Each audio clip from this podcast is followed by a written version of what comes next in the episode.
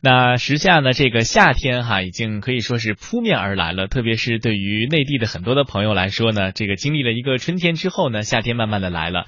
呃，通常我们从春季到夏季这个过渡的时候啊，很多朋友会选择不同的饮品。呃，帮助自己来迎接一个新的季节。呃，那今天的这个魅力中国当中呢，我们要向大家呢来介绍，就是在内地的非常有名的一种茶，叫做普洱，以及普洱茶和普洱之间的这个故事，要带大家到云南的普洱去走一走、转一转。是胡杨啊，说到普洱茶，对于我们香港的听众朋友来讲啊，的确是非常非常熟悉，尤其是。按我们南方人的这个传统习俗啊，比方说啊，大清早三五知己或者和家里人啊去啊茶楼喝早茶呢，或许很多，尤其是啊老一辈的呃听众朋友们呢。绝大部分他们要点的茶叶呢，都是普洱茶，因为在他们的心目当中呢，普洱茶呢，它就性质比较温和，而且呢，又可以呃消滞啊，化解这个呃呃可能肠胃的这些功效吧。起码在我家里人呐，去到茶楼喝茶呢，一定是要点的就是普洱茶。嗯，听晨曦这么说，一定这个对于茶很有研究哈，也是非常讲究的。那其实呢，说到普洱茶呢，可能我们很多的朋友第一个感觉呢，就是从这个茶本身的这样一个直观的感受，无论是味觉、色觉，还是大家可能感受到了它这种绵软、它的这种清香和幽韵哈。那其实说到这个普洱茶呢，在很多茶当中啊，普洱茶的茶性呢，相对而言算是比较温和的，而且对于我们的胃来说呢，是暖胃而不是伤胃的。这个茶，我想可能也正是因为这样的一种感受，那大家对于呃这个普洱茶的感觉，特别是我们的这个体验会特别的不一样。特别是我们现在的这个工作节奏啊，包括生活压力还是挺大的，所以呢，我们很难能够在这个很高速的快节奏的生活当中，哎，突然闲下来，放慢脚步来品一品茶。那在很多的茶当中，普洱茶呢，除了以它的这个呃这个入口的口感，包括这个喝下去了之后这个感受给我们与众不同之外呢，它还有很多。自己的特质，比如说呢，这个好的普洱茶，它这个外形的颜色也是和一般的这个茶，呃，不是很相同的。那么它是呈这种。泽褐红啊，俗称这个猪肝的这个颜色，那它的这个呃味道呢是有一点淡淡的这个桂圆呐，包括有一些这个呃特殊的这种沉香的味道。那其实说到普洱呢，我们就不得不说一说普洱茶所生长的这样一个环境，那就是在云南了。说到云南，不知道大家会有一个什么样的印象和感受？那。今年我们即将开始的城市新跨越的这样一个系列的报道当中呢，其中会有一站带大家走进云南的普洱。在这儿呢，胡杨也是先给大家卖一个关子哈，普洱究竟会给我们带来什么样的感受？请大家期待六月份的这一期的城市新跨越。那说回到我们这个话题，说到普洱的时候呢，很多的朋友都会说，云南会有着不太一样的山和水，除了秀丽和景色宜人之外呢，这里。呃，呈现出的有一点点雪域，也有一点点高原，还有一点点这个半热带的这种综合起来的气候，对于茶的生产来说是非常不同的。我们每每去品尝这个普洱茶的茶香的这个时候啊，也能够淡淡的去感受到它所生长环境当中带来的来自云南的一点点气味。嗯，是啊，胡杨讲的非常对。我们通常都说一方水土养一方人，于此呃用在这个植物上，呃对于茶叶来讲，或许呢就是呃云南它非常独特的天然的气候以及环境，又或者是这个土质土壤得天独厚的这个条件，也令到呢啊普洱茶在云南呢是呃成为它呃。呃，可以得到发扬光大的一个机遇，或者呢，或许别的地方也有普洱茶，但是呢，或许大家在心目当中想到普洱茶，自然就会想到云南，是吗？的确哈，每一个城市都会有不同的城市名片。对于普洱这个地方来说，那茶叶普洱茶一定是它最响亮的一个名片了。那今天的节目当中呢，我的同事猪猪啊，也会在这个专题节目当中向大家讲述关于普洱茶的一个有意思的传说。它为什么叫做普洱茶？那么相传当年和这个。乾隆皇帝之间，哈和他的这个喜好之间呢，也是有一定的这种千丝万缕的联系。有人说这是一个阴差阳错的美丽的误会，但是不管怎么说，这个误会流传到今天，才是我们认识了并且感知和体会到了来自普洱茶的独特的这样的一股茶香。嗯，那呃，胡杨啊，咱们也事不宜迟，马上聆听呃这一集的主题内容。呃，跟随着猪猪的声音导航，我们这一次就比较独特的一种方式去品茶，用我们的耳朵去品茶，品的是普洱茶，好吗？好的，打开我们的耳朵，我们一同去感受一下云南的普洱茶。一叠清波。一叠云，青蓝绿雾卷红裙。山泉欲笛鸣春鸟，领悟春吟脱俗人。欢迎您收听本期《魅力中国》，追寻一片绿叶，普洱的故事。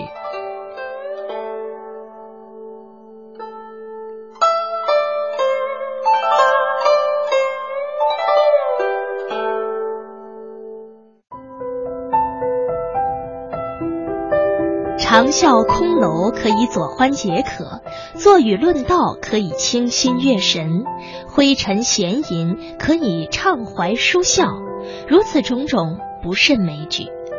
常言道，茶具重德，壶之所以有灵性，也取决于泡茶之人和所泡之茶，三者结合才足以显妙道。这便使得饮茶品茶逐渐融合为了一种精致而又淡泊的生活方式。中国茶文化也随之影响遍及海内外。俗话说得好，酒贵陈，茶贵新。然而，在众多的茶品当中，普洱茶却因为其存放时间的长短不同，口感也发生着不同的变化。因此，人们对于普洱茶多了一份好奇，普洱茶也因此多了一份神秘感。六月的一个午后。我们跟随着云南知名茶人泰俊林，来到了普洱茶的老家——云南思茅地区的一个古茶园，来一探普洱茶的秘密。以前的茶园呢，是我们叫的老式茶园，它是满山坡一个种子一颗种子，用种子用茶籽像栽树一样种树一样把它种起来的。但后来呢，为了提高产量。那么就把那些都改造过了，就用这种新式茶园，呃，种了起来。就现在我们看到的这种，那我们到哪里可以找得到像加工嗯新三号这样的古董茶原料的这个茶树呢？就在这边山的那，呃，就在山的那边就有以前的古茶园，以以前留遗留下来的古茶园。行，那我们往那边走吧。让我们吃惊的是，这些古茶树高大挺拔，不像先前所见的台地树的模样。茶农必须要爬上树才能够采到鲜嫩的茶叶，这是一项高难度的工作。这种古茶树呢，因为它生长期比较长，长出来芽叶就比较肥厚肥壮，它内含物质就比较丰富。那么你，采放长时间之后呢，它内含内含物质变化的更就更多一些。那么它转化出来风味更呃就跟其他的不一样。古茶树的树龄平均在两千年左右，它们都是云南当地特有的大叶种茶树。茶树依据鲜叶叶片的长度有大、中、小叶种之分，叶片在十厘米以上的被称为大叶种茶树。由于这些古茶树的产量有限，建国以后，当地政府改种了改良以后的大叶种，当地人称它为台地茶。这个一个就是现在普洱茶的制作原料，它叫它的品种叫那个银康十号，它的加工出来的普洱茶的滋味也很好。就在我们探访古茶园的路上，一个神秘的祭茶仪式正在进行。据了解，祭茶组源于千百年来普洱茶产区的民俗活动和地方史志的有关记载，把分散在不同时空的宝贵文化遗产结合在一起。祭祀茶祖是各少数民族民间古而有之的传统习俗，表现了人们对大自然的膜拜和与之相生相融、和谐发展的思想观念。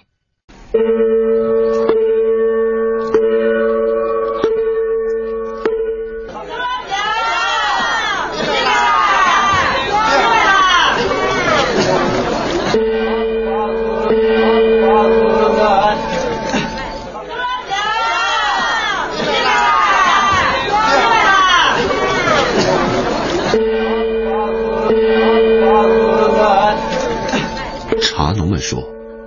茶是圣物，在采茶季节举行祭茶祖仪式，是为了感激天地的赐予和先民的教诲。这是哈尼族世代沿袭的传统。在哈尼族的传说里，百仆人教会哈尼人种茶制茶后，哈尼人的生活才有了保障。拜仆是在新石器时代活跃在中国西南地区的一支古老族群。《史记》记载，他们是世界上最早栽培茶树的民族之一。百仆人传授的究竟是一套怎样的制茶技术，使得普洱茶的神话能够一直延续到今天？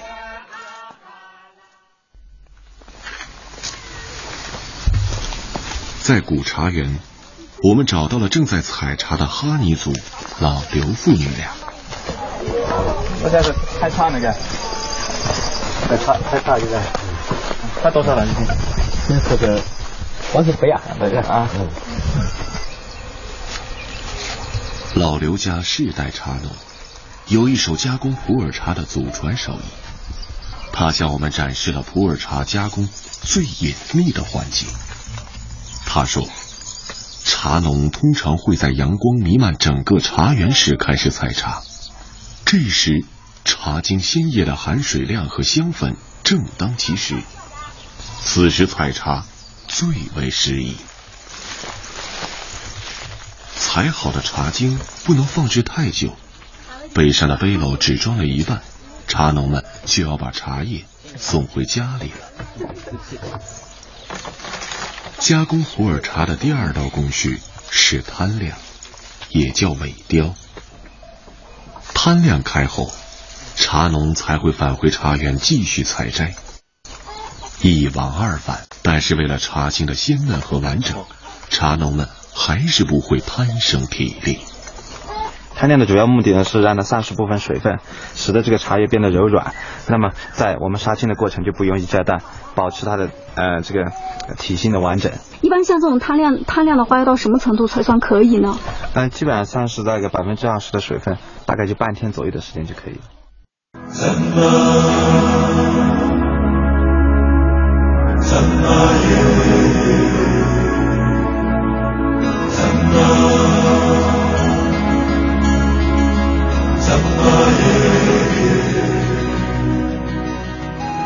普洱茶的历史可以上溯到东汉时期，距今已有两千年的历史。而到了唐代，普洱茶便已经广销四方。至明代，原为集散地的普洱正式载入史册，成为云南六大茶山所产茶品的代名词。明末清初时，普洱茶大量外销日本、东南亚，而且随着普洱茶成为了皇室贡茶，其发展更为蓬勃深远。普洱茶因其茶性温和、易冲耐泡、茶性多变，而且易保存，以及保健养生的多重优点，越来越多的受到了饮茶人士的喜爱，并且普洱茶还具有越老价越高的特点，颇似红酒一样讲究年份和出身，这就让藏茶和养茶成为了一种必然趋势。可是，也许您不知道，如今备受宠爱的普洱茶。当年却是意外所得。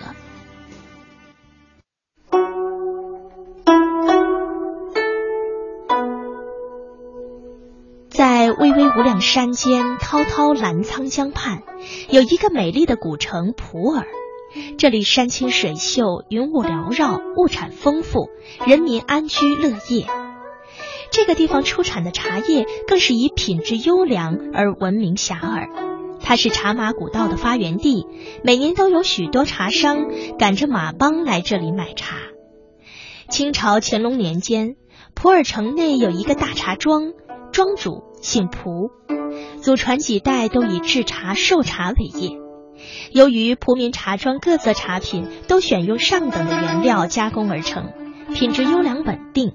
加之店主诚实守信，善于经营，所以到了老蒲庄主这代，茶庄的生意已经做得很大，成为了藏族茶商经常光顾的茶庄，而且连续几次被指定为了朝廷贡品。特别是以本地鲜毛茶加工生产的团茶和沱茶，已经远销西藏、缅甸等地。这一年岁贡之时，蒲民茶庄的团茶又被普洱府定为贡品。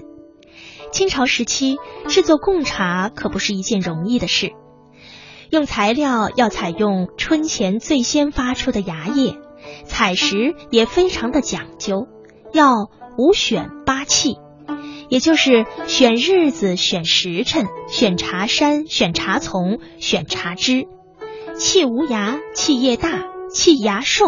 气芽曲、气色痰、气重实、气色紫。制作前呢，要先祭茶祖，掌锅师傅要沐浴斋戒，炒青完毕，晒成干茶，又要蒸压成型，风干包装。总之，每一道工序都十分复杂。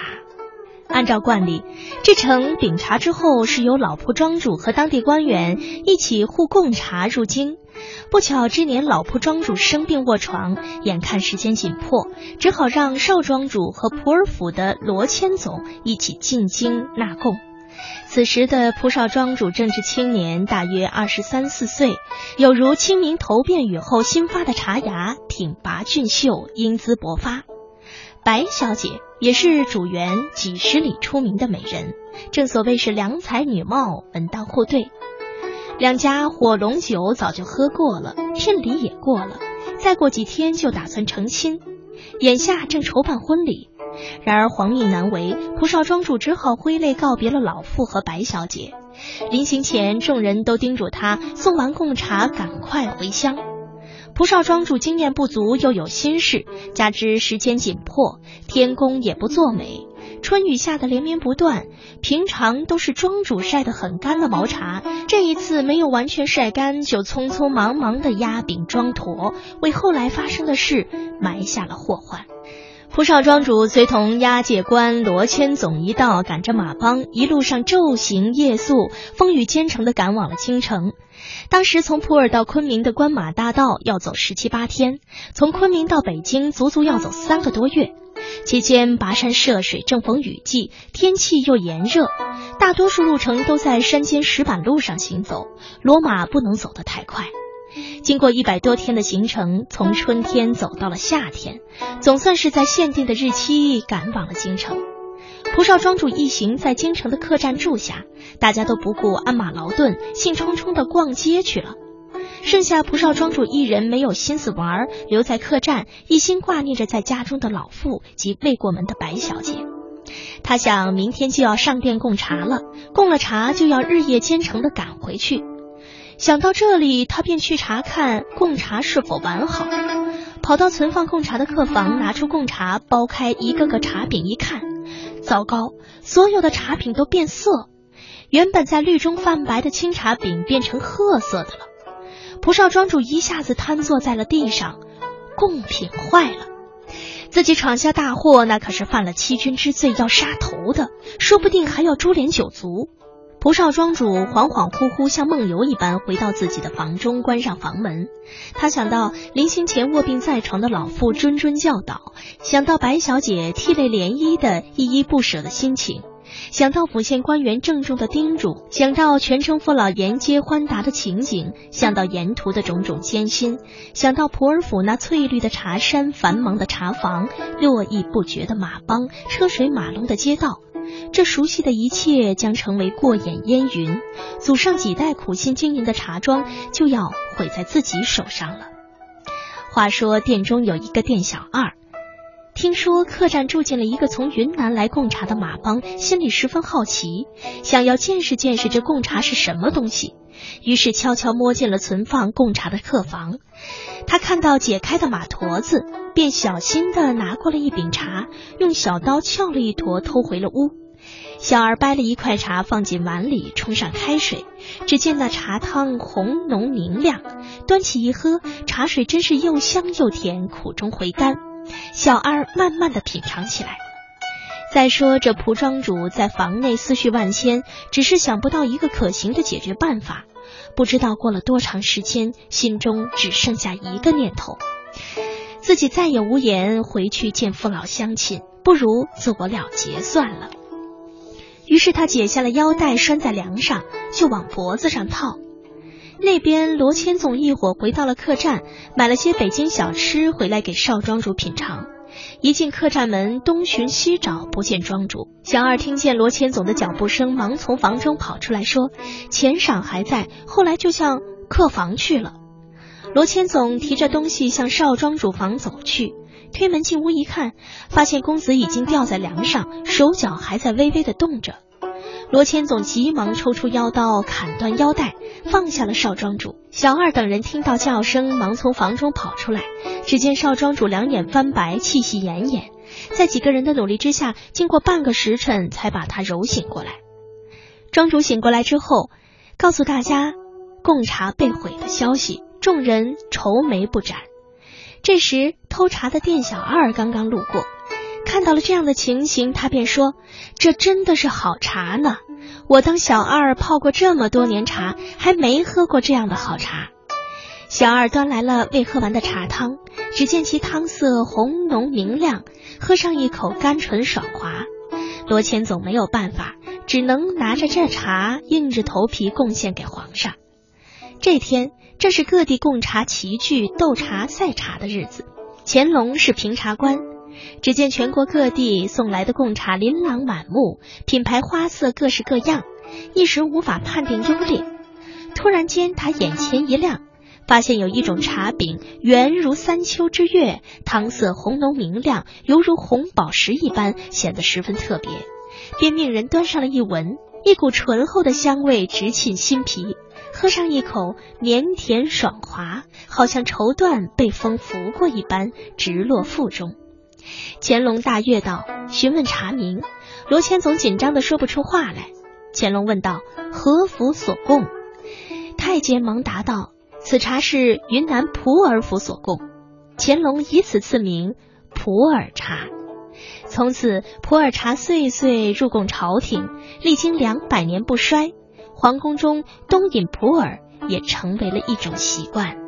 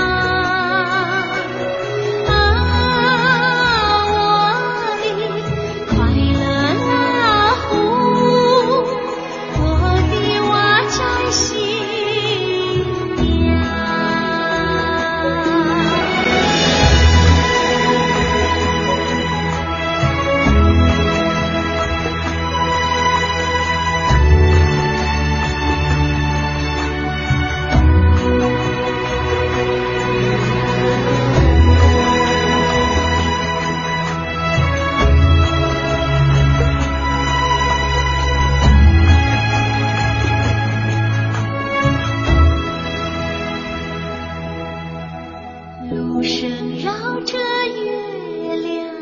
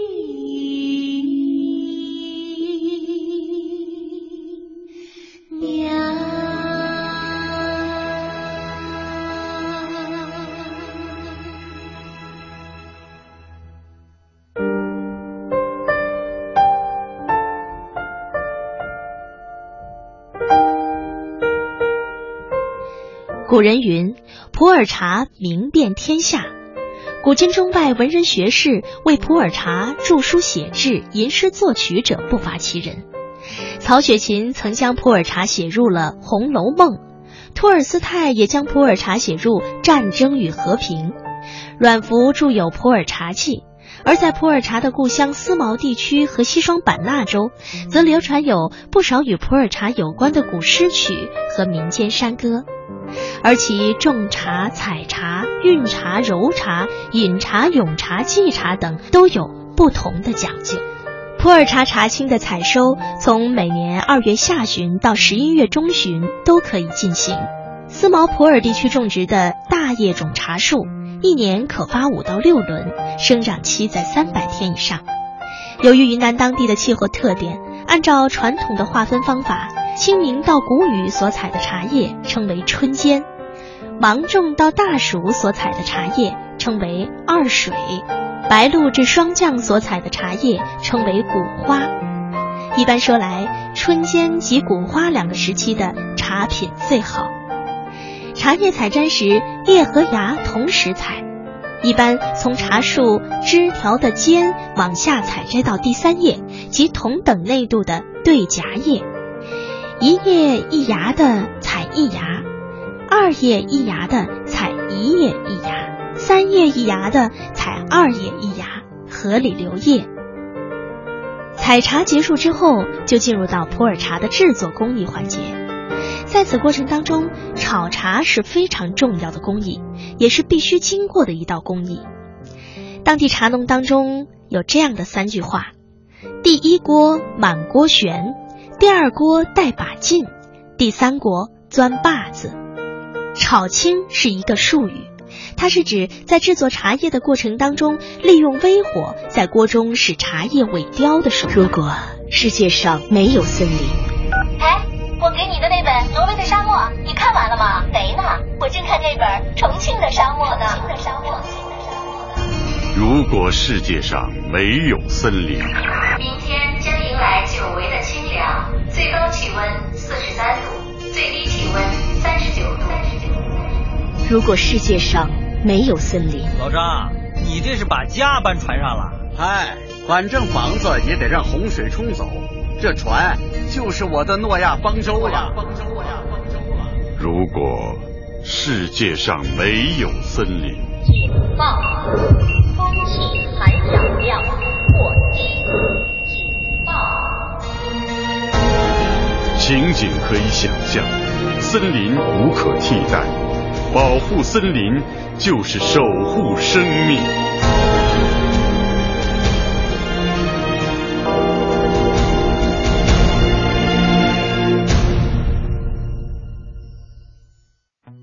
听。态度，事实众说纷纭，真相扑朔迷离。听生活，汽车因为都市更显魅力。听节奏，华夏原创金曲。FM 八十七点八，一零四点九，AM 一二一五，中央人民广播电台华夏之声，给你最动听。张开耳朵，用听觉感受，用听觉感受文化中国，活力中国，绿色中国，传奇中国，科技中国，华夏之声，魅力中国，华夏之声，魅力中国。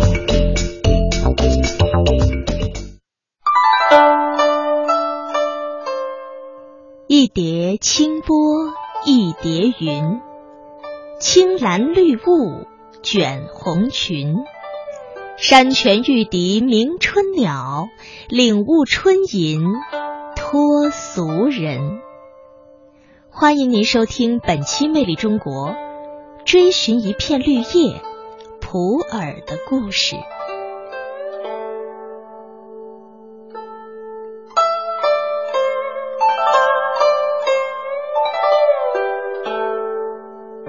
通过人工的揉捻，令茶叶水分快速蒸干，阻断了茶叶发酵的过程，便是茶汁的精华完全保留的工序，也是制茶史上一个大的飞跃。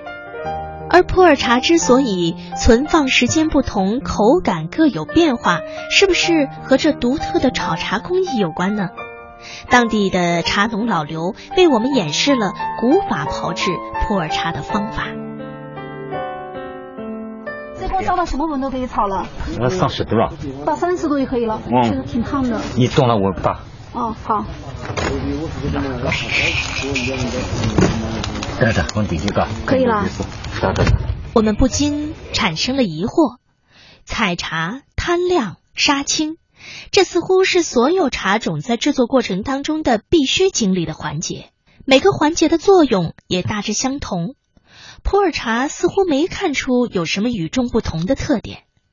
然而老刘告诉我们，虽然不同的茶种都要杀青，但是普洱茶的杀青却与众不同。这就是杀青过程当中的锅的温度一定要控制在三十摄氏度左右，这也正是考验茶农技术的关键之处。有经验的茶农通过手与茶叶的触碰，就能够感觉到炒制的温度是否合适。普洱茶这种杀青，它是属于一种低温杀青，低温杀青它就保留里里面的发酵酶，它就保留的比较好，使得它下一步的氧化变化才就比较好。在老刘看似普通的炒制手法当中，却隐藏着这样的一个秘密，这也是日后普洱茶能够脱胎换骨、决然不同于红茶、绿茶以及其他茶种的原因。绿茶它直接就把它一次就炒死了，一次就炒成绿茶了。哦，就把那个里面的发酵酶啊、发酵素啊，就全部去炒，炒到失去它的活活性。高温杀青去除了新叶中的臭精味，使茶叶散失部分水分，以便于下一步的揉捻。但低温杀青除了这个效果外，还带来了一个意想不到的好处，那就是大量保留了茶叶里的茶多酚和酶，而这恰恰是决定普洱茶品质的重要物质。他们早就好，切一揉，那得了茶叶啊。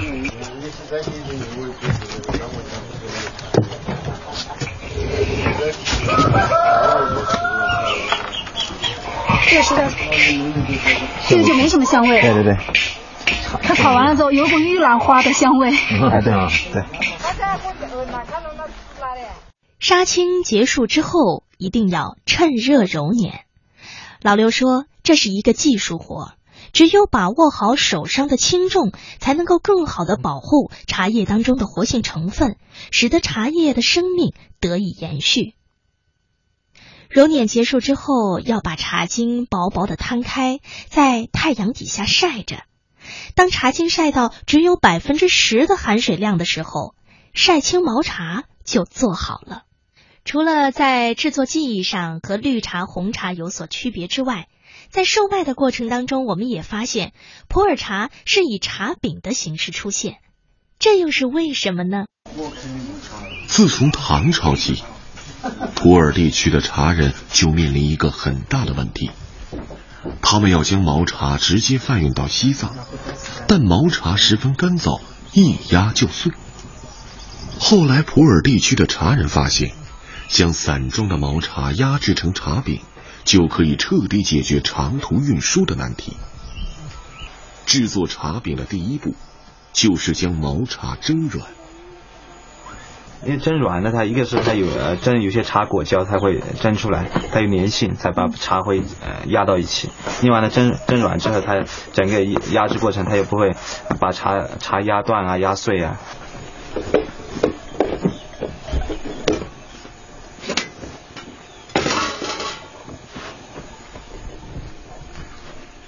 毛茶被蒸软后，就可以用石磨把它压成茶饼状了。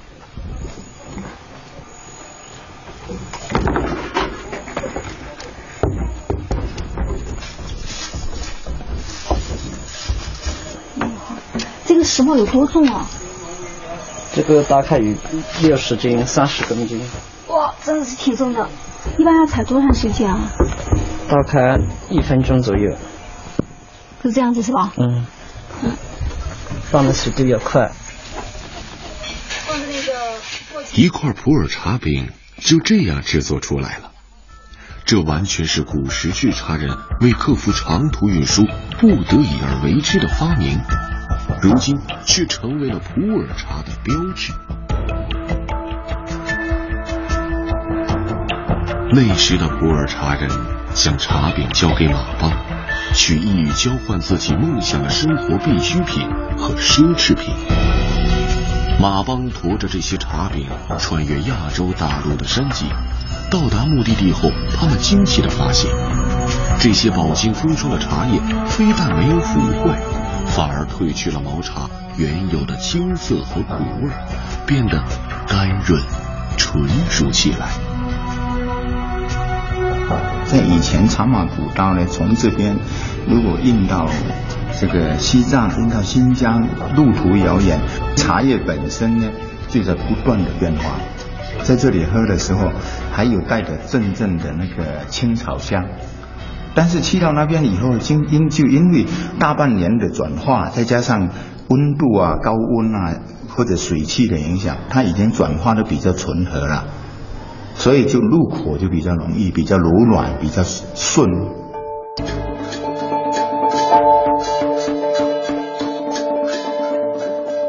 普洱茶原属厚重的口味。迅速征服了更为广大的区域。清朝政府甚至钦点普洱茶为贡品，并在普洱专门设立了普洱府，统辖附近各个茶叶产区的生产和加工。普洱茶的贸易出现了爆炸性增长。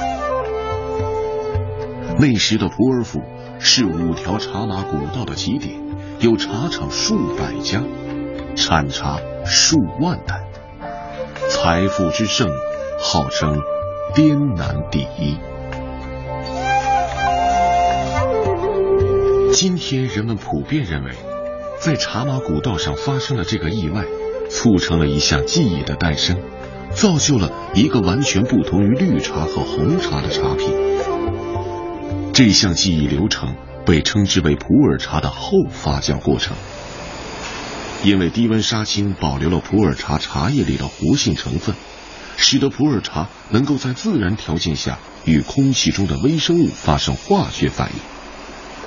而普洱茶被紧压成饼后，又加速了这个后发酵过程的产生。